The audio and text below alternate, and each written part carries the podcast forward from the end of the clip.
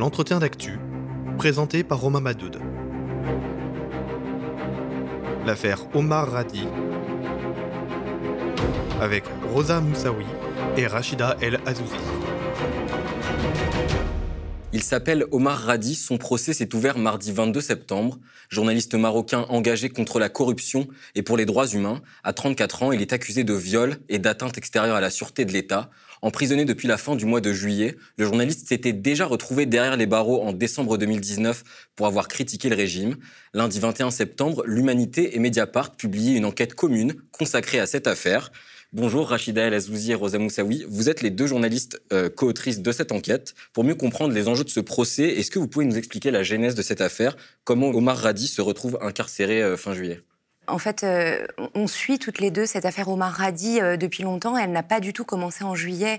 Omar Radi est un journaliste qui est dans le viseur de la monarchie, du pouvoir, depuis un bon moment déjà. Il a déjà eu des démêlés, mais ces démêlés se sont transformés en une espèce d'acharnement politico-judiciaire depuis décembre. À ce moment-là, il a été euh, emprisonné pour un tweet critiquant la justice de son pays et notamment les lourdes peines infligées aux leaders du mouvement populaire dans le RIF.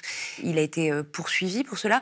Sous la pression internationale, il avait été libéré le 31 décembre, mais euh, ses ennuis n'ont pas pris fin à ce moment-là. Il a commencé, euh, dans la presse de diffamation dont on a beaucoup parlé dans notre enquête, à être euh, accusé d'espionnage, de recevoir des fonds de l'étranger. Une enquête judiciaire a été ouverte. Euh, avec euh, au total une vingtaine de, convocations à la Brigade nationale de la police judiciaire. Et en juin, coup de tonnerre, un rapport d'Amnesty International met au jour en fait l'espionnage du téléphone de Omar Radi par les autorités marocaines grâce à un logiciel euh, qui s'appelle Pegasus, un, spyware en fait, un logiciel espion développé par une firme israélienne, la firme NSO. Et ce logiciel-là, il avait déjà été mis en cause par le laboratoire Citizen Lab de l'université de Toronto. Déjà à l'époque, une étude avait mis au jour le fait que plusieurs dizaines de défenseurs des droits humains dans le monde avaient été surveillés grâce à ce logiciel. Et à ce moment-là, d'ailleurs, euh, euh, Facebook avait euh, ouvert une action en justice contre NSO parce que la messagerie WhatsApp avait été fragilisée par, par ce logiciel-là. Et, tout à fait, comme l'a dit Rosa, Omar Est dans le viseur du pouvoir marocain depuis des années par ses activités politiques et ses enquêtes journalistiques, puisqu'il travaille sur des sujets sensibles euh, quand ils ne sont pas tabous. L'économie de rente, vous l'avez dit en introduction, euh, la corruption, mais aussi l'expropriation des terres. Là, il travaillait là-dessus justement. Et puis il avait couvert les mouvements sociaux qui avaient été euh, violemment réprimés dans des régions abandonnées par l'État. et c'est vrai que s'est mis en place un harcèlement politique, judiciaire, médiatique tout au long de ces années, avec une accélération depuis ce tweet et depuis cette enquête d'Amnesty en juin, qui a conduit les autorités donc à lui, coller plusieurs accusations survient euh, cette accusation de viol en, juillet, on va y revenir. Mais ce qu'il faut rappeler quand même, c'est que toutes ces accusations sont dans un seul et même dossier. C'est une seule et même instruction. Il a pas, les dossiers ne sont pas disjoints, ce qui fait craindre à, pas mal d'observateurs euh, des droits humains une instrumentalisation du système judiciaire.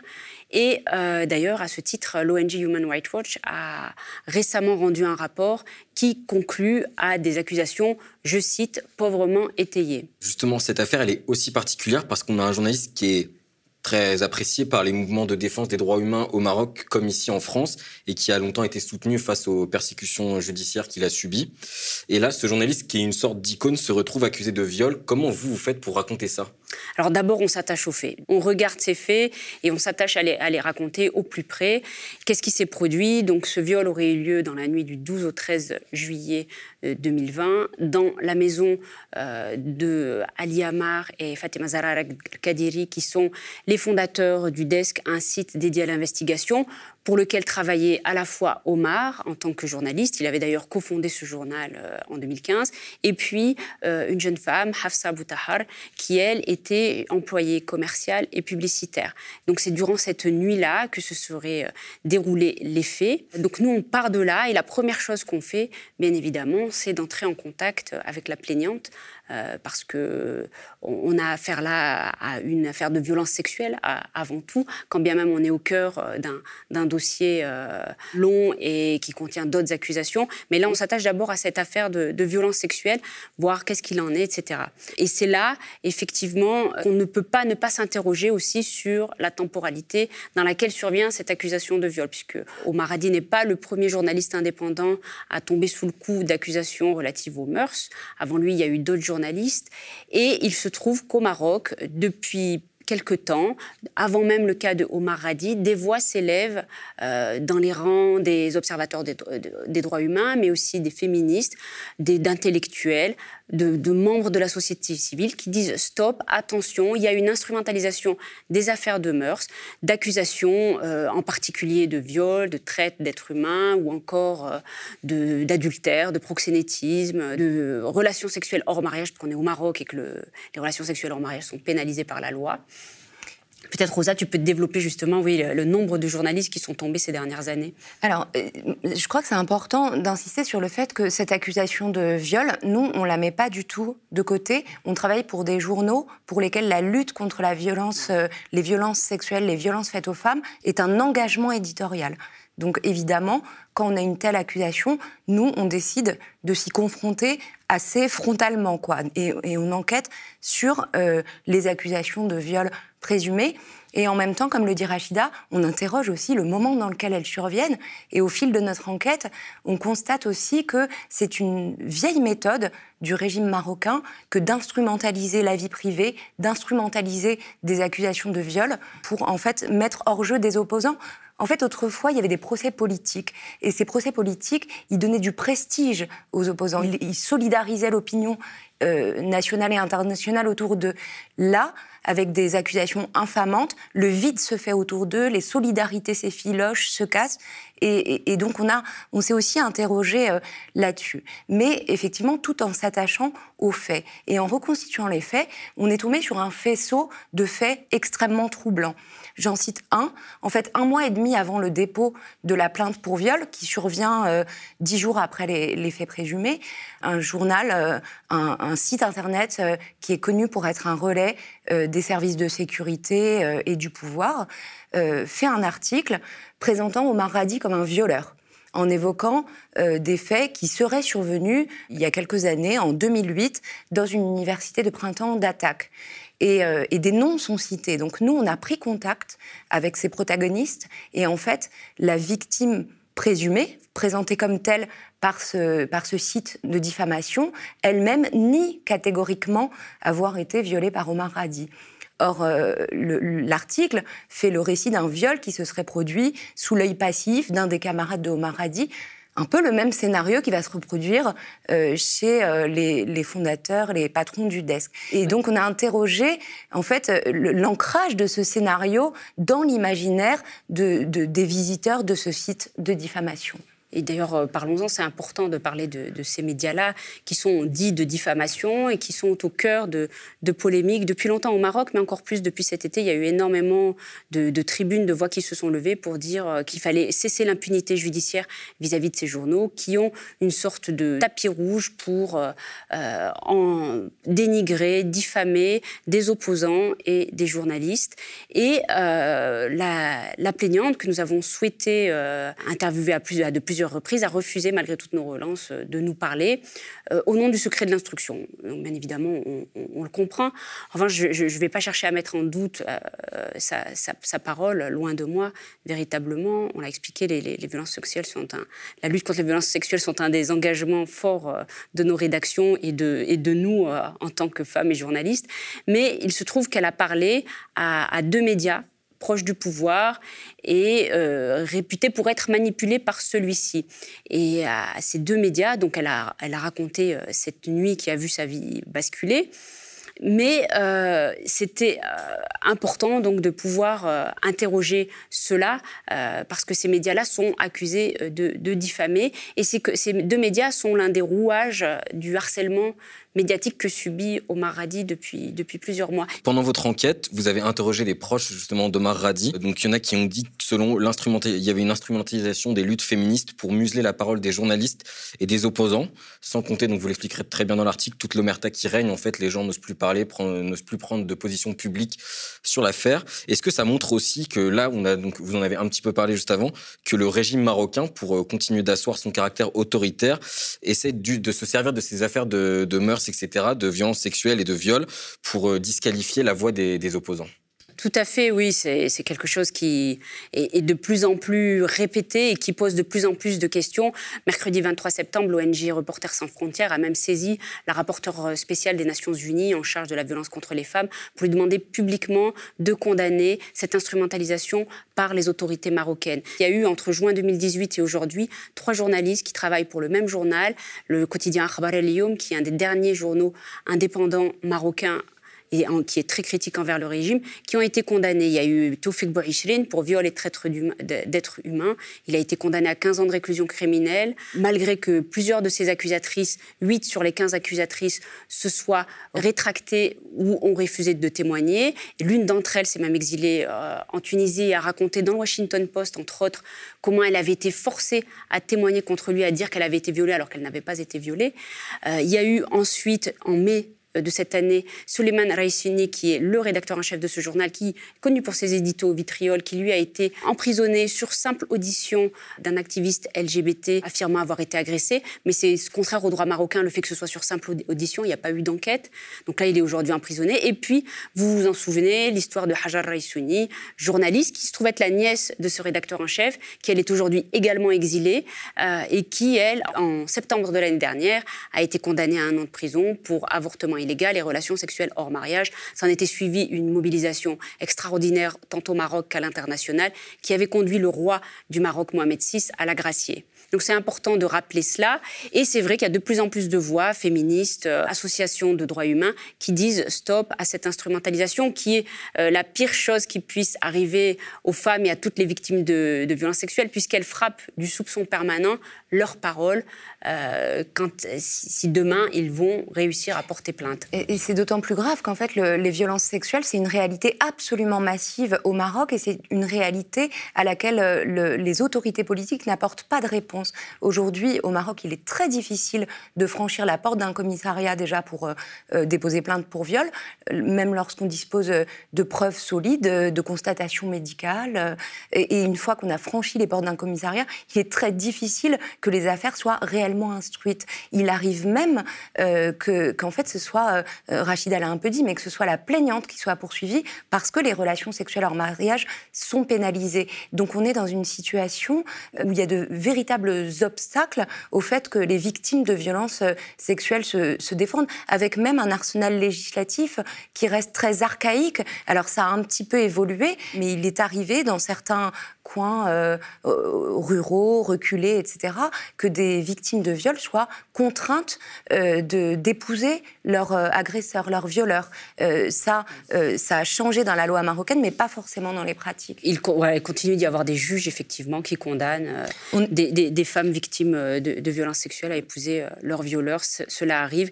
Et d'ailleurs, euh, redire aussi que souvent, lorsque procès il y a, ce qui est exceptionnel parce que le parcours du combattant est immense, ça se solde régulièrement par un acquittement pour la personne qui est accusée de, de violences sexuelles, quand bien même le dossier soit solide, que les preuves soient là.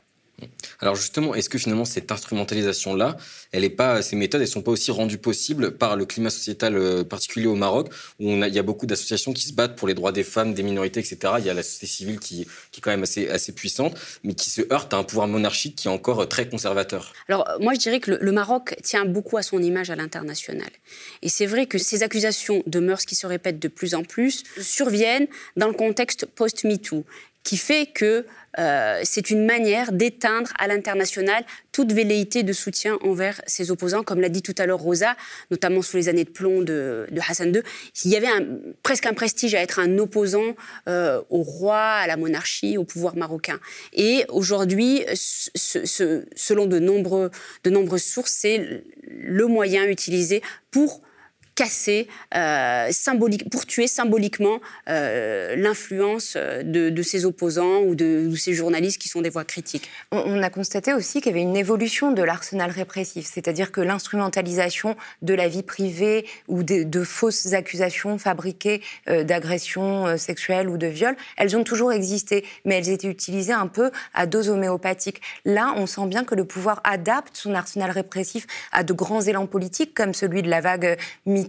C'est une façon aussi de, faire évoluer, euh, disons, les dispositifs euh, euh, répressifs et, de prendre en fait au piège aussi les opposants à leurs propres idées. Nous, on est tombé sur une jeune militante féministe qui nous a expliqué qu'en fait le, pouvoir récupérait les luttes féministes et LGBT pour les retourner contre les militants et pour casser des militants de gauche et, et, ceux qui défendent ces valeurs-là. Et, je le redis, c'est une idée très importante pour nous, c'est qu'à partir du moment où un pouvoir autoritaire instrumentalise le combat féministe à des fins euh, répressives, sécuritaires, c'est euh, quelque chose d'extrêmement grave pour les femmes parce que ça jette le trouble sur la parole de toutes les femmes. N'importe quel euh, opposant qui viole, qui agresse, peut crier à la machination politique, au complot, au piège tendu par les autorités, parce qu'il dérange, par ses écrits, ses paroles, ses activités. Et, simplement, dans cette, pour revenir peut-être euh, à l'affaire Omar Radi, le fait que les affaires euh, d'espionnage, de viol euh, et, toutes les accusations qui sont portées contre lui soient dans un seul et même dossier et ne soient pas disjointes fait craindre le pire. Parce que dans une affaire de viol, il faut que la victime soit entendue, il faut que l'accusé soit entendu, il faut que les conditions d'un procès équitable soient réunies pour la victime comme pour l'accusé. Or là, ce n'est pas le cas. Voit bien euh, au Maroc, on l'a vu dans de précédents procès, que la justice n'est pas indépendante. Il n'y a pas de justice indépendante. Et la justice est, est utilisée comme un instrument de répression contre les voix critiques. Alors euh, ce procès, donc on l'a dit, c'est celui d'Omar Radi, mais c'est aussi quelque part celui de ce qui représente donc le journalisme indépendant qui essaye de s'engager contre les, dérives autoritaires du régime, etc., le caractère autoritaire du, régime. Sa parole est noyée aussi au milieu, donc, vous l'avez dit, de beaucoup de, médias qui sont quelque part la solde du pouvoir marocain, des journaux un peu fantoches et qui donc l'ont harcelé de nombreuses fois, etc. Ils l'ont euh, ils l'ont attendu à la sortie d'un bar. Est-ce que vous pouvez nous parler un peu justement de toute cette sphère médiatique en fait qui existe et qui tente d'écraser aussi les voix des journalistes libres entre guillemets? Peut-être il faut revenir un peu sur le contexte parce que le Maroc euh, a connu aussi en 2011 une vague contestataire très très puissante et, Omar appartient à cette euh, génération, à cette jeunesse marocaine qui s'était soulevée pour, euh, pour essayer de conquérir de nouvelles marges de liberté. C'est ce qu'on a appelé le mouvement du, 20, du 20 février dont il, était, il a été une des figures. Il était aussi militant et il le, revendiquait. Et à ce moment-là, ces jeunes militants, ils se sont saisis des réseaux sociaux et de l'outil qu'offraient les réseaux sociaux, de la caisse de résonance qu'offraient les réseaux sociaux pour faire circuler des idées, pour faire vivre la contestation et, euh, euh, pour trouver une tribune. Et, je crois que les pouvoirs, pas seulement le pouvoir marocain, mais, euh, mais tous, les, tous les régimes du Maghreb et du Moyen-Orient ont tiré les leçons de cette séquence-là parce qu'ils avaient perdu la main en termes de, d'information, de, circulation des idées. Et c'est à partir de ce moment-là qu'on a vu se développer des médias dont la matière première euh, ce sont les fake news, en fait. c'est ça, fake news et diffamation. Et c'est effectivement, ça coïncide aussi avec l'avènement du numérique. À l'époque, la parole se libère aussi. Alors, elle se libère dans la rue, mais elle se libère aussi sur le web. On l'a vu en Égypte. La révolution s'étend grâce au web. Idem en Tunisie avant cela. Au Maroc, c'est la même chose. Et donc, du coup, il faut occuper le web. Et ils occupent le web avec ces médias-là qui vont effectivement se distinguer par la diffamation, par le dénigrement. Et leur cible euh, régulière, ce sont les opposants, les, journalistes, en tous les cas les, les voix critiques. Et qu'est-ce qui se produit? Jusque-là, personne n'avait trop osé euh, parler de ces médias-là. Mais là, cet été, il s'est produit un fait inédit, effectivement, c'est qu'il y a eu plusieurs intellectuels qui se sont levés pour dire stop à, ces régimes, et à, à, ces journaux et à leur impunité.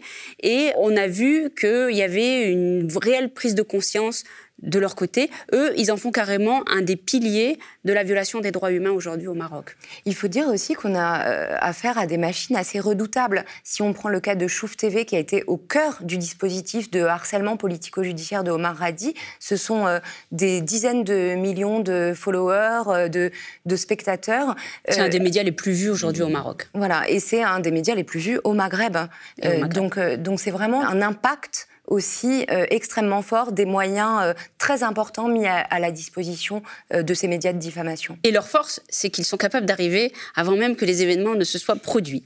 Alors, le, patron de Chouf TV l'assume et dit, bien sûr, ce sont les citoyens qui nous contactent, mais il faut reconnaître que c'est aussi la police politique. Et là, dans le cas de Omar Radi, la question se pose de manière criante, puisque vous parlez tout à l'heure de cette agression, d'une autre accusation qui lui colle en ce moment au, dos, c'est celle d'ivresse manifeste sur la voie publique, violence et insultes. Et ça, c'était le 5 juillet, si je ne me trompe pas. Une télé, euh, un caméraman de cette web télé a attendu longuement dans sa voiture que Omar Radi et un de ses collègues sortent d'un bar du centre-ville de Casablanca où il se trouvait. Et il a provoqué euh, une altercation, etc. Et euh, voilà, donc je ne vais pas rentrer dans le détail de cette affaire, on la raconte longuement dans, dans notre article, mais toujours est-il, c'est qu'il y a cette altercation qui se produit, et dans une rue adjacente, il y a une voiture de police qui et qui intervient euh, dès lors que des insultes fusent, et elle embarque euh, Omar Radi et son collègue. Ce caméraman, lui, n'est pas inquiété alors qu'il est euh, l'instigateur. Omar Radi et son collègue finiront en garde à vue. Lui, il ne sera pas inquiété, même si on lui a collé quand même une accusation d'insulte, d'insulte et menace, je crois. Mais Omar Radi, eux, sont poursuivis pour ivresse manifeste sur la voie publique. Alors, peut-être un dernier mot euh, de vous deux sur euh, l'enquête. Du coup, qu'est-ce que vous concluez de tout ça, toutes ces recherches que vous avez faites, toute cette enquête que vous avez menée? Bah, je, pense que c'était euh, important de, de, s'intéresser à cette affaire parce qu'elle dit beaucoup du, Maroc d'aujourd'hui et, du climat qui y règne, mais surtout parce qu'elle croise deux, deux, combats fondamentaux, la lutte contre les violences sexuelles et la, lutte pour les libertés qui sont menacées aujourd'hui au Maroc. Donc il était important d'être là, sachant que nos confrères et nos consoeurs au Maroc aujourd'hui euh, travaillent très très difficilement. Le métier de journaliste est quasiment impossible, euh, le métier de journalisme indépendant, et la plupart euh, des journalistes qui s'y tentent sont soit poussés à l'exil, soit abandonnent et, et deviennent universitaires, professeurs ou font toute autre chose au Maroc. Moi, j'ai été frappée par, euh, par cet aspect-là de notre enquête, c'est qu'on a avancé euh, sur un terrain complètement miné par la peur et les, les conditions d'exercice du métier de journaliste aujourd'hui au Maroc, mais pas seulement au Maroc. On pourrait citer aussi l'Algérie avec euh, plusieurs de nos confrères qui sont derrière les barreaux en ce moment, dont Khaled Drarni, le correspondant de TV5 Monde et qui est aussi le fondateur du média Casbah Tribune euh, en Algérie. Et, pour nous, c'était euh, aussi important de se coller à cette enquête-là parce que au Maroc, nos, confrères ne peuvent pas la conduire. Et donc, c'était aussi pour nous une manière de, de prendre un peu le relais parce que euh, même si nous aussi, aujourd'hui, on est la cible euh, de, tentatives d'intimidation ou de pression, nos conditions de travail depuis Paris sont évidemment euh, incomparablement plus, plus, plus douces et plus confortables. Merci Rosa Moussaoui et Rachid Alazouzi d'être venus sur le plateau du Média. Et on le rappelle, donc votre enquête est à lire sur l'humanité.fr et mediapart.fr. Merci beaucoup pour votre invitation. Le média est indépendant des puissances financières et n'existe que grâce à vos dons soutenez-nous sur lemediatv.fr. Et pour ne rien rater de nos contenus, abonnez-vous à nos podcasts.